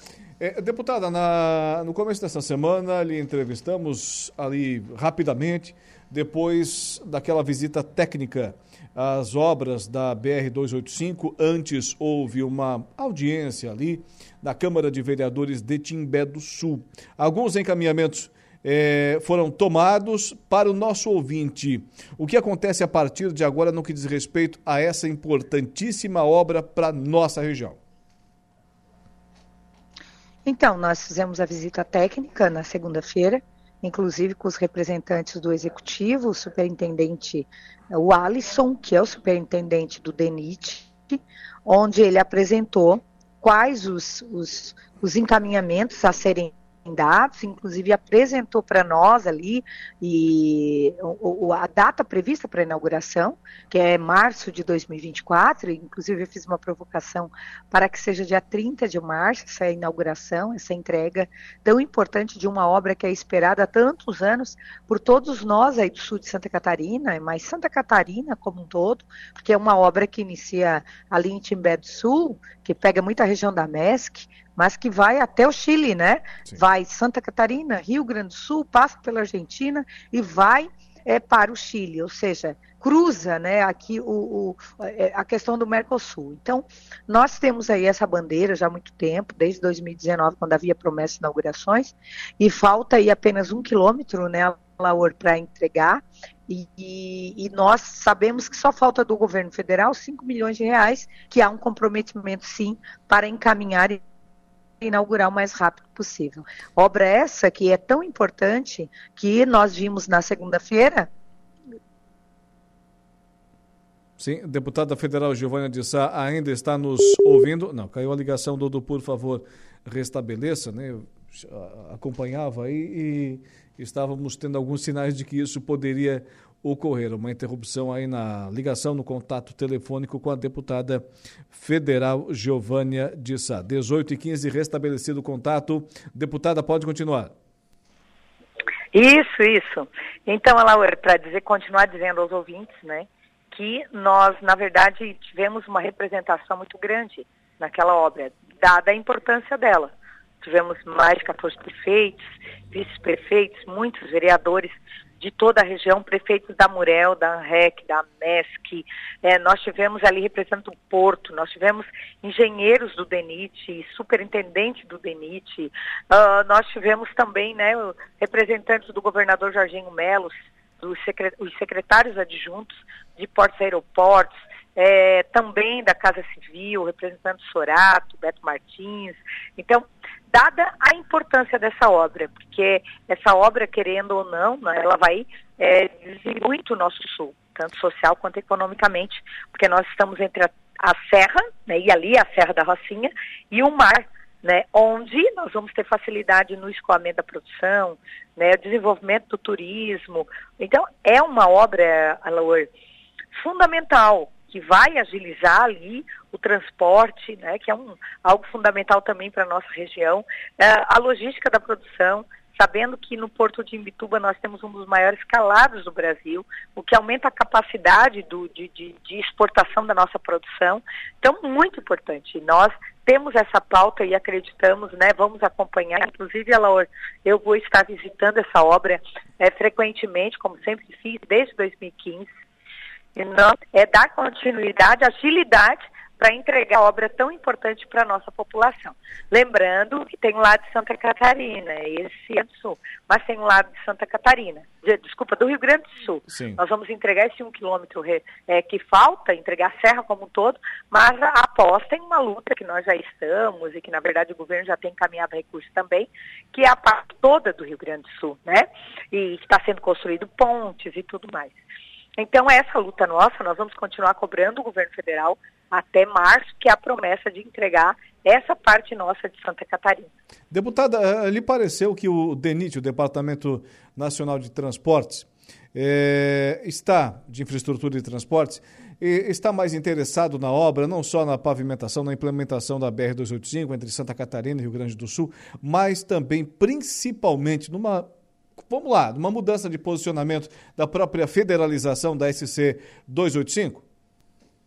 Sim, sim. Inclusive foi teve havia ali, né, perguntas envolvendo essa questão da federalização, porque não é só a questão da 285, mas também, né, a SC para que a gente federalize, né? Há uma conversa com o governador Jorginho para que ele realmente é, faça essa obra importante, a gente parta, parta para uma federalização, fazer um projeto, né? Essa foi a sugestão, inclusive, do Alisson, que muito bem o superintendente mostrou, né, com muita eficiência os números, valores, números que são importantes, né, para essa obra. E, e, já tocou, né? Olha, vamos fazer o projeto e eu estou junto aí para a gente buscar é, realmente federalizar, porque é uma obra que vai dar continuidade a 285 então, é fundamental essa continuidade. Mas há sim, você falou muito bem, Alaor, essa, essa é, necessidade, essa, essa, é, essas colocações feitas pelo Alisson e a importância da obra, que é a federalização da SC. Então, é um trabalho em conjunto e nós vamos unir forças para que isso ocorra o mais rápido possível. É, deputada, nos fale sobre, o, também mudando aqui um pouco o rumo da nossa conversa, o seu apoio ao projeto de lei 3.596-2023 do deputado Sérgio Souza, de apoio ao agronegócio. Isso, na verdade, é para transitar em, em, em, em rodovias, as máquinas agrícolas, porque hoje elas não podem, mas muitas vezes há sim uma necessidade para que isso ocorra. E isso veio de uma reivindicação de várias, várias câmaras municipais de vereadores, tá? Então a gente entrou com o que? Assinou, apoiou o requerimento de urgência para pautar esse projeto que vai aí incluir no Código de Trânsito Brasileiro um dispositivo, né, que é o que está nesse projeto do deputado Sérgio Souza, para incluir as rodo a, que seja, né, que haja assim o tráfego dos veículos, dos maquinários agrícolas nas rodovias quando houver essa necessidade. Então, essa, essa, essa demanda não veio só dos agricultores aí, veio dos agricultores de todo o oeste, veio dos agricultores é, de todo o nosso estado, por onde a, a agricultura é muito forte. E na MESC, a gente sabe que isso é muito forte, né? Então, é, essa vai permitir, na verdade, que veículos, né, de, é, ou a combinação de veículos agrícolas, é, que fazer, que hoje não pode, o trânsito, o Código de Trânsito não permite, que venham ter o direito a trafegar também nessas rodovias quando houver a necessidade. A Comissão do Trabalho também aprovou o requerimento de sua autoria para a realização de uma audiência pública para debater o projeto de lei 42/2023 que dispõe sobre a concessão de aposentadoria especial no regime geral de previdência social. Nos fale um pouco sobre esse projeto. É, então, nós, é, se você lembra, Laur, quando foi sancionada a reforma da Previdência e foi votada, algumas injustiças foram cometidas, nós Sim. sabemos disso. E nós entramos, então, é, nós estávamos trabalhando, inclusive, um projeto de lei meu, para revisar todos os trabalhadores que tinham direito à aposentadoria especial. Uh, trabalhadores, por exemplo, mineiros, metalúrgicos, ceramistas, né, que na nossa região, querendo ou não, é muito forte. E eles tinham, né, o, mineiro tinha 15 anos de contribuição para se aposentar, o ceramista 25, o metalúrgico 25, os que trabalham com eletricidade, ou seja, no país, numa média, 10% dos trabalhadores. E quando se votou a reforma da Previdência, aquele que já estava no, no, no, regime especial, já estava é, é, é, já tinha a, a, contribuição na aposentadoria especial, acabou. E no meio do, da contribuição, trabalhadores que faltavam apenas um mês, dois meses para se aposentar. Né? Então, foi algo muito danoso para esses trabalhadores que são expostos a agentes nocivos, porque a aposentadoria especial era para isso, para quem tinha, né, que estava exposto a agente nocivo. Por isso, é, eu fui designada, então, relatora de um projeto de lei que tem um que nasceu na Câmara, o outro no Senado, para que a gente consiga né, corrigir essa injustiça cometida com os trabalhadores. Como eu sou da Comissão do Trabalho, estou responsável, né, fui designada, claro que muitos deputados queriam, estavam interessados nesse projeto, pela sua complexidade e por realmente querer corrigir é, é, essa situação da, das aposentadorias especiais, eu acabei sendo designada relatora. Né? Tem um trabalho aí muito grande pela frente, nós vamos fazer isso com muita tranquilidade, nós vamos buscar um consenso na casa, não importa o partido, o deputado, nós temos que olhar para o trabalhador brasileiro, aquele que produz, aquele que está lá é, é, na empresa, na cerâmica, na, na mina, querendo realmente o que é de direito dele. Então, vamos corrigir, tentar buscar corrigir. É lógico, não depende só de nós, precisamos dos deputados esse projeto importante. Então, vamos trabalhar e buscar realmente essa correção. Deputada, para encerrar, não poderia fugir a pergunta, porque a parlamentar frequentemente está na capital do país. Como tem visto os últimos acontecimentos em Brasília? Então, nós estamos lá, eu como deputada de Santa Catarina, estou muito focada no trabalho, né? A população quer o quê? Quer saúde, educação, assistência social, quer rodovia, quer a, quer a BR, para onde consiga trafegar. É isso que as pessoas esperam. Eleições passam e precisam. É lógico que tem aí né, toda uma discussão, muitas vezes ideológica, é, de partidos que, que querem, né? Quem é oposição, quem é base de governo. Eu sou oposição ao governo atual, governo federal, lógico, né? mas sempre busco conversar, dialogar. Minhas votações demonstram isso. Eu sou oposição mas busco alternativas para o país. Nós somos, nós temos responsabilidade para com o povo. Eu não posso ir lá para o Congresso Nacional é, criar brigas, intrigas e não achar nada de bom para o povo. Trazer recursos, lutar por coisas concretas para a população, né? É claro que tem esses debates entre STF, que muitas vezes a gente sabe passa de todos os limites. Eles têm que, que desempenhar a função deles, que é realmente serem guardiões da Constituição Federal. E isso o Senado, que é o grande responsável de aprovar ou não, né, colocar um ministro do STF, quando passa por todo um debate ali no Senado, tem que haver uma cobrança mais rígida, né? Agora, nós temos que trabalhar. E essas discussões, às vezes, elas não agregam, né? Pelo contrário, quando se abriga a intriga, a discussão, é, sempre, é, muitas vezes, não acaba muito bem.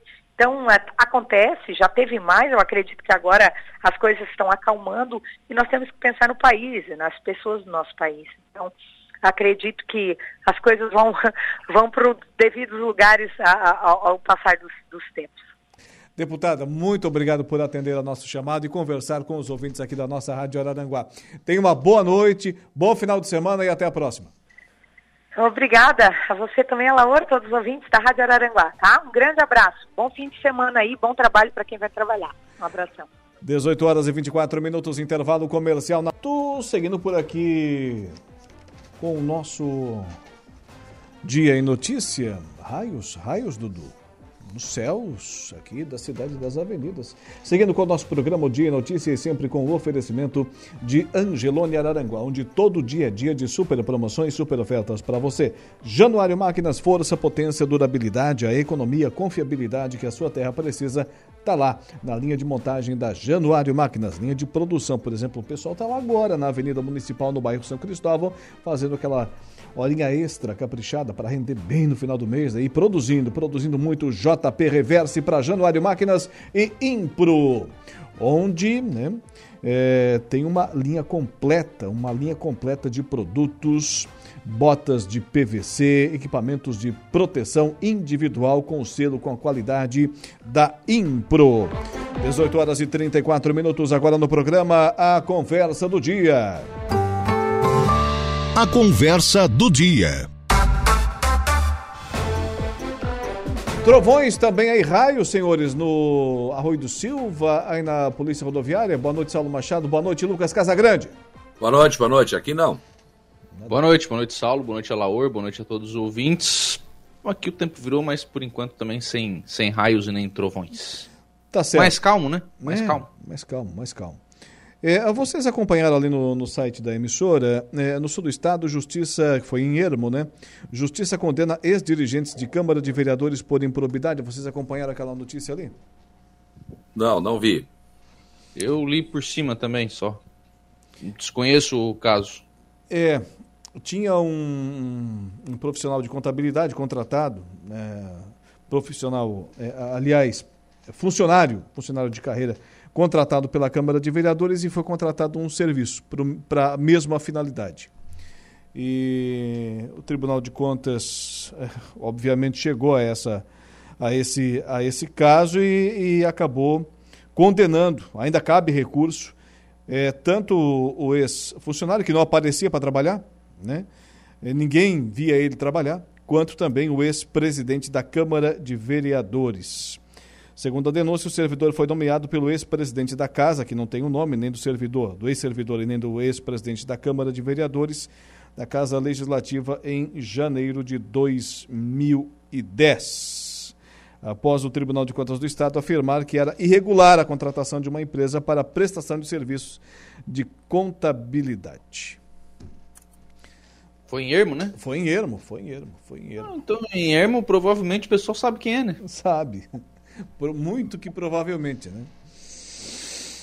E, e, os dois terão de pagar o valor aí de R$ 20.329 com 83 centavos cada um. Pagamento ao multa, né? Pagamento de multa civil equivalente ao valor do dano, 20.329 com 83 centavos cada um. Ninguém vai preso, mas vão ter que pagar. Repito, ainda cabe recurso. É notícia Se houve condenação, por que não coloca os nomes? Ah, bobagem isso. É, dessas coisas que nós temos no Brasil, né? Até pouco tempo atrás podia, se eu não estou enganado, né, ô, ô Saulo? Tínhamos a, a, condição de divulgar os nomes, né? E de, um, de uns anos para cá. Mas nesse caso pode, né? Pois é.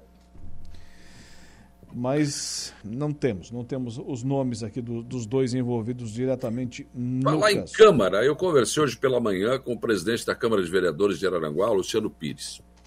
Ah, por incrível que pareça, está terminando seu mandato, né? Tem só mais a, a segunda-feira tem a última sessão desse mês de agosto, setembro, outubro, novembro deu. E o presidente ele tem umas, algumas, digamos, algumas opiniões a respeito da Câmara que eu até concordo com ele. A questão das diárias, né? Sempre falou nessas diárias. Uma vez houve uma denúncia, né, fantasiosa de na Câmara de Araranguá havia farra das diárias, não sei o quê, denunciaram, imprensa, uma coisa de louco. Mano.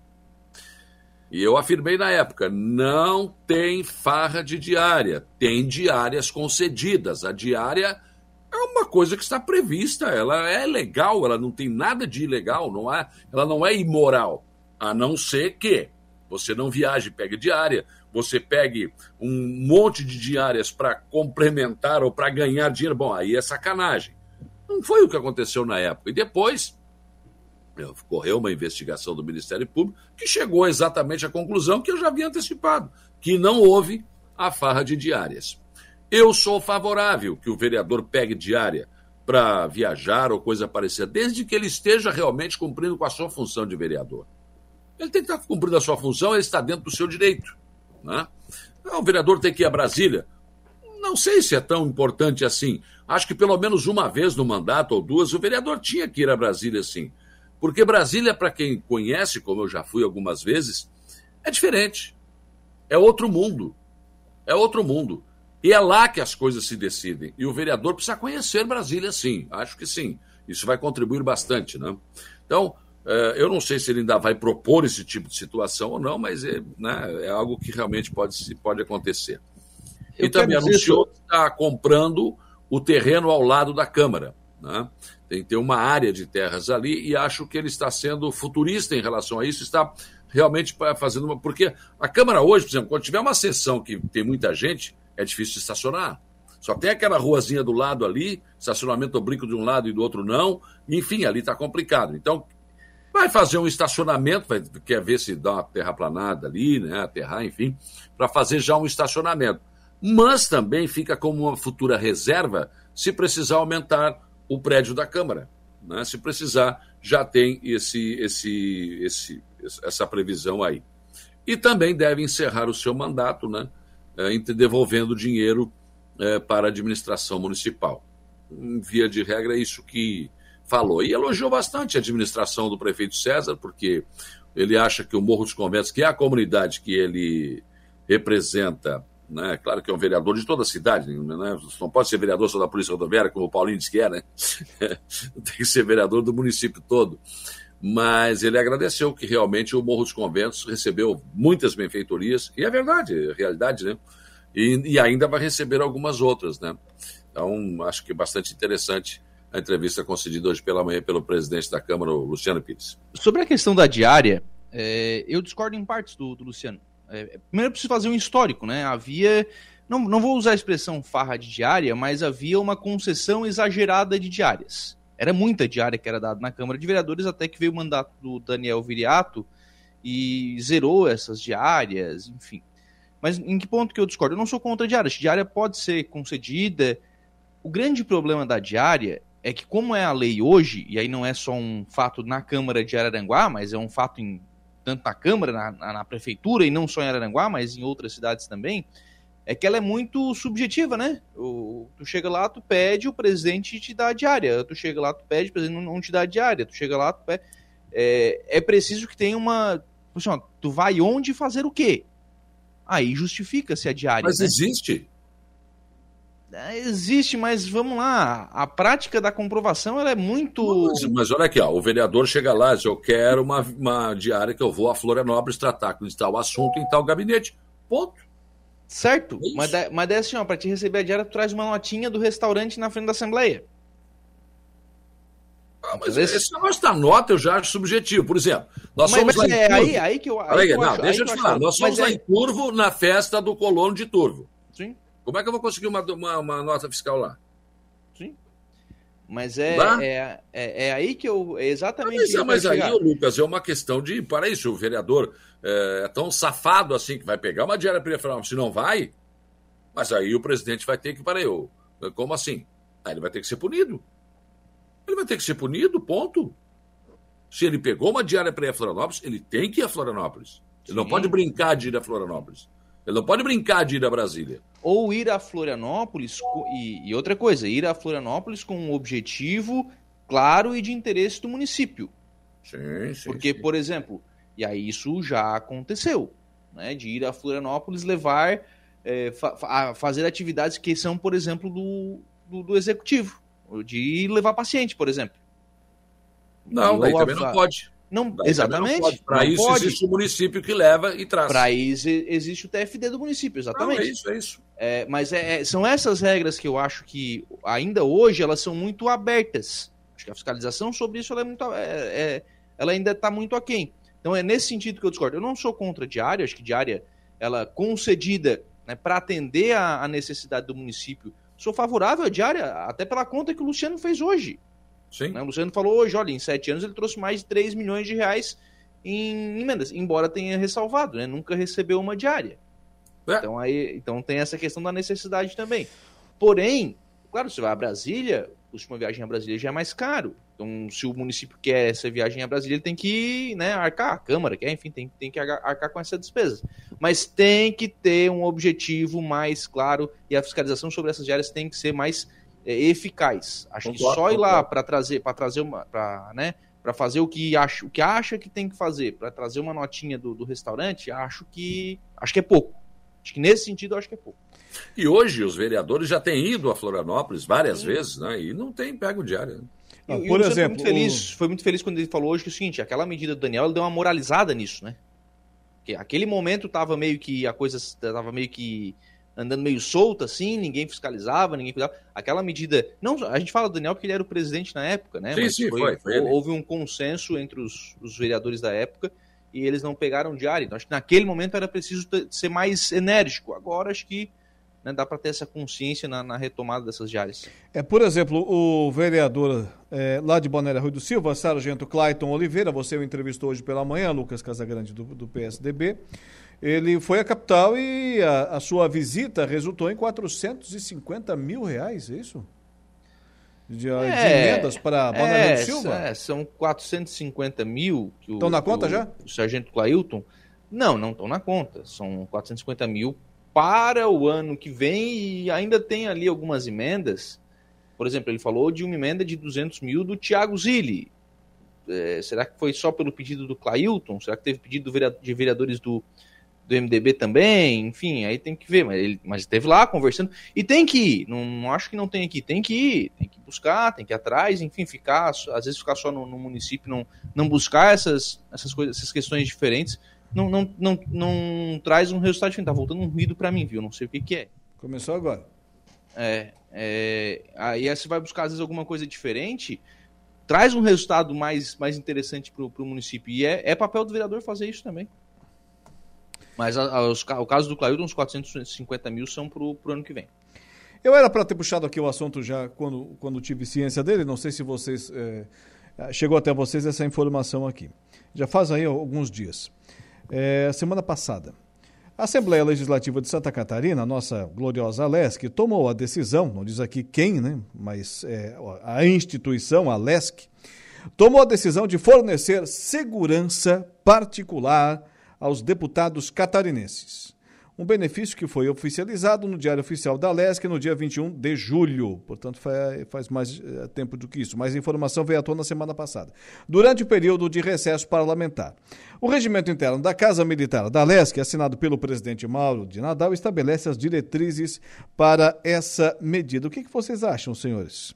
Eh, deputados catarinenses terão segurança parlamentar fornecida pela Assembleia Legislativa de Santa Catarina. Acho que precisam, né? Eles, eles têm que ter segurança, eles podem apanhar na rua, eles podem ser assaltados, né? Acho que precisa, né? Imagina. Isso é uma coisa. Ué, tu não tem segurança também? O problema é que eu também posso e não tem, né? Tem notícia todo dia de deputado sendo agredido, sendo assaltado, né? Sequestrado. Tem notícia todo dia, né?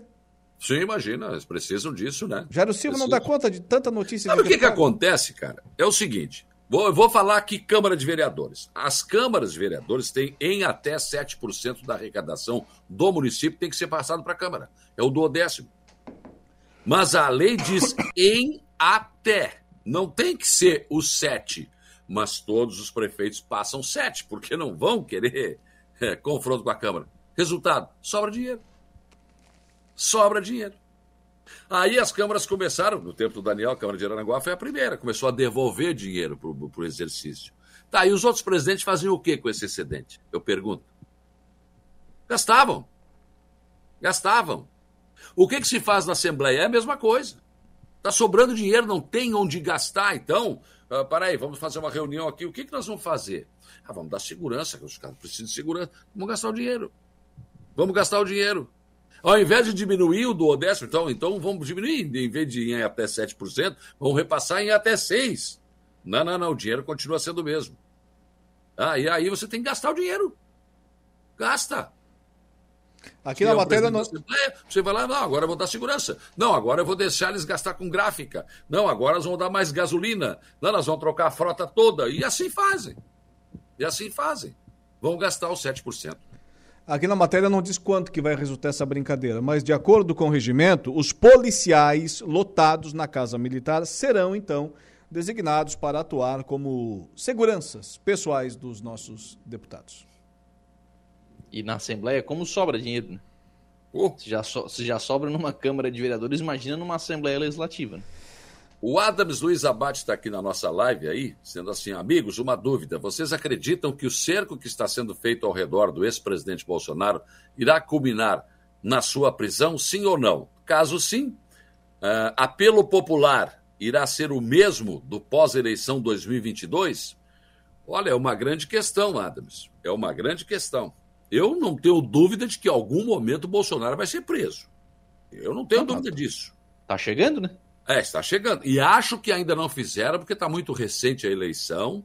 Então pode haver uma comoção social dos bolsonaristas, podem ir para a rua, podem, enfim, né? podem parar as estradas, eu não sei. Acho que talvez tenham, não, vamos esperar mais um pouco, né? E até porque, neste momento, até este momento, hoje, agora, 18h49, não tem nada assim que diga, não, tem que prender o Bolsonaro. Não, existem indícios de. Existem situações que estão vindo à tona. Agora, não tem nada transitado em julgado, não tem nada. Outra coisa, não o Bolso, para ver uma prisão, é, por exemplo, ele pode, se ele estivesse fazendo alguma coisa que estivesse impedindo as investigações, justificaria uma prisão. Não por ser culpado, mas por estar tentando intervir numa ação de investigação. Tá, não é isso. Então, neste momento, eu não vejo. Não vejo condição. Não há a condição para prender o Bolsonaro. Existem situações que estão vindo à tona que devem indiciá-lo. E ele vai responder por algumas coisas. Agora, até prendê-lo, não, acho que neste momento não. Mas eu não tenho dúvida, em algum momento ele será preso. E aí, o Adams, eu quero deixar bem claro o seguinte: não por algo que ele tenha feito. Porque vão inventar. Um cabelinho pode ser um problema sério, né, quando se quer. Agora, também, vindo do STF, do senhor Alexandre de Moraes, não, pode ser prender amanhã até. Porque ele tem a Constituição dele, né? Aliás, cada ministro do STF tem a sua Constituição. Eles pegam e, não, isso aqui é assim. E acabou. Não tem mais. Né? Em algum momento, acho que ele vai acabar sendo preso. Mas duvido muito que seja por um motivo realmente né, que, que, que, leve à prisão assim, porque não, isso aqui ele roubou. Não, isso aqui ele, enfim. Eu não acredito. Mas, pero que eu não creio nas bruxas, mas que elas ai, ai, não. Então eu também não tenho meu bandido preferido. Se ele ou a, ou a sua mulher roubar, vê que vão para cadeia, não tô nem aí. Não sou bolsonarista, não sou, não vou para, não fui para frente do quartel. Ai, Bolsonaro, não, não vou não. Como não vou pelo Lula também. Ai, seu Lula, não vou não. Não, não, não. Lula livre também, não conte comigo, nada disso. Mas eu acho que ele vai acabar preso, sim. Não agora. não agora. Acho que agora não é o caminho. Não, não sei se não agora, hein? Por, exatamente por, por, por isso que você falou, porque existe a Constituição diferenciada, né? E acho que é, autorização de, de, de, investigação nas contas, enfim, acho que vão. Ah, não sei se não agora. Essa é, é a minha dúvida. Guilherme... Mas foi isso que eu ressalvei, porque cada sim, ministro sim. tem a sua. Partindo do Alexandre de Moraes, eu não duvido muito, mas o, a situação jurídica não, não. hoje, agora não. Não. Eu não, eu não, tô, eu não tô discordando de você, eu só tô achando não, não, que. É, sei. Eu tô achando que vai ser agora. É, agora. pode. Eu tô, só tô achando que é pior. Então. Guilherme Emerim, polêmica, polêmica. Rapazes, é, pão e circo. E o Rafael Silva, sobre vereadores em Brasília. É, para tudo deve prevalecer o princípio da boa-fé e o império da lei. Assim é um país que dá certo, diz aqui o Rafael Silva e também comentando o nosso ouvinte, o Problema, Guilherme Emerim. O problema do princípio da boa-fé é que a gente não tem capacidade de, de fiscalização. Esse é o problema do princípio da boa-fé. O princípio da boa-fé quer dizer o seguinte: eu vou lá, eu digo que eu quero, que eu vou fazer qualquer coisa e vou. E vou. A gente estava falando sobre diária, né? Então, comentário é sobre diária. Então, vamos lá, eu vou e vou o, o princípio da boa-fé diz que eu fui fazer o que eu fui fazer. Só que a gente não tem capacidade de fiscalização. Quem é que vai fiscalizar? Ué, mas tu não sabe se o vereador foi a Brasília ou não? Não, tudo bem, ir a, ir a Brasília, é? Saulo. Mas hoje ir a Brasília, dia, Lucas, não, não, não peraí. cara... E a Brasília no tempo que o Barão era presidente da Câmara, ou que o, tá enfim, Enor Krieger era tá presidente, bom, aí tu não tinha como fiscalizar nada mesmo. Não, não tinha celular, era... não tinha essa informação toda. Agora, hoje tem. Hoje tem. O vereador mesmo faz questão de dizer, ó, oh, tô aqui no gabinete do senador Espiridião Amin, ó, oh, tô aqui no gabinete do Jorge Seif, tô aqui no, entendeu? Mas acho que isso aí, quanto a isso, não, não tem muito, não tem muito. Agora, o resultado da viagem, bom, isso aí ele vai ter que dizer na volta, né? Conseguir emenda, não conseguir, bom, aí tá. É outra história. Não, né? E o resultado também não pode ser atrelado à viagem, né?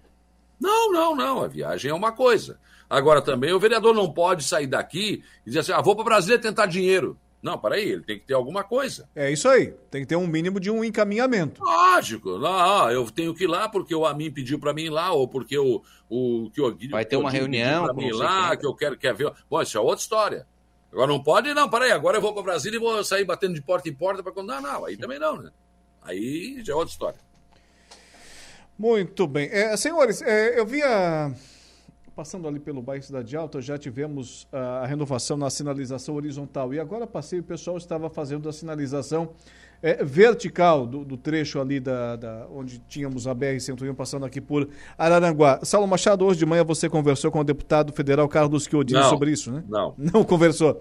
Mas é, a, a, já temos também agora a sinalização vertical naquele trecho. O pessoal está Não, mas não, não tem nada a ver com isso ainda, não. Hoje não pela, pela tarde. A, o é DENIT tem feito manutenções periódicas ali, né? Cortada, cortado as, a grama dos canteiros centrais, quando não corta, a prefeitura corta. Tem feito uh, sinalização, sim, demarcação, ainda é responsabilidade do DENIT.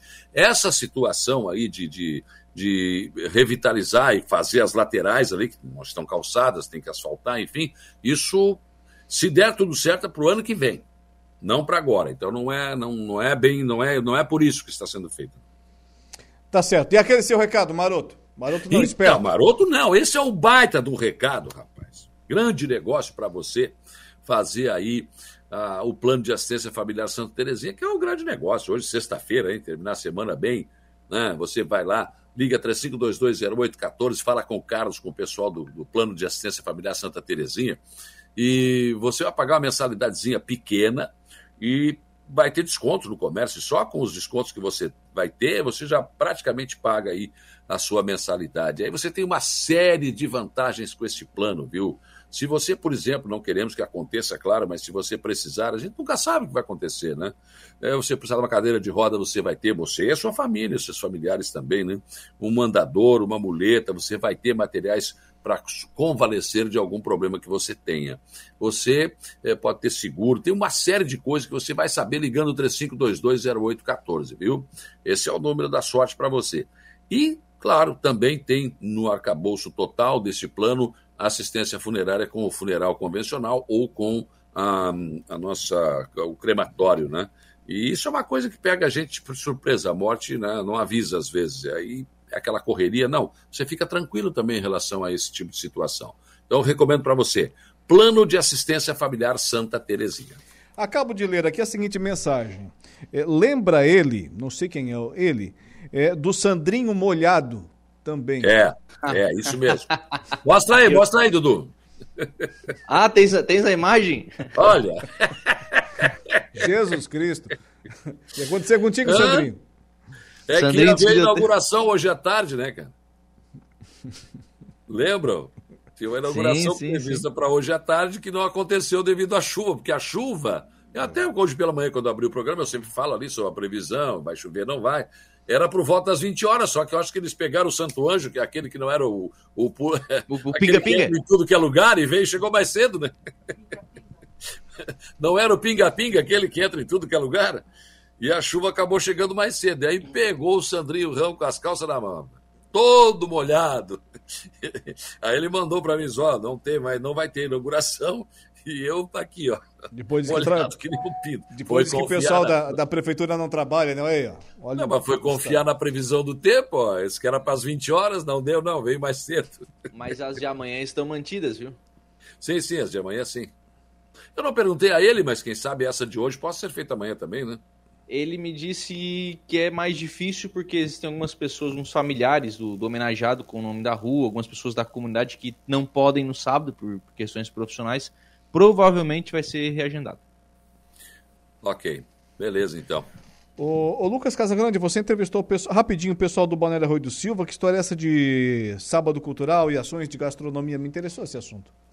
É, amanhã tem sábado cultural, tem o dia turista mais lá em Balneário Rui do Silva. Todos os sábados, né? Tem a feirinha que acontece ali na, no terminal rodoviário e uma vez por mês, pelo menos, o pessoal acaba é, fazendo uma ação diferenciada, enfim. E aí vai ser, nesse mês de agosto, vai ser amanhã, então tem lá o pessoal da Secretaria de Educação, as escolas estarão expondo seus trabalhos, tem brinquedo para as crianças, tem é, o pessoal da da, da, cavalgada vai estar tá lá também oferecendo seus serviços, então tem um, um dia diferenciado, um, uma manhã diferenciada no terminal rodoviário, né, está acontecendo essa, a feirinha e essas ações em virtude das obras na praça.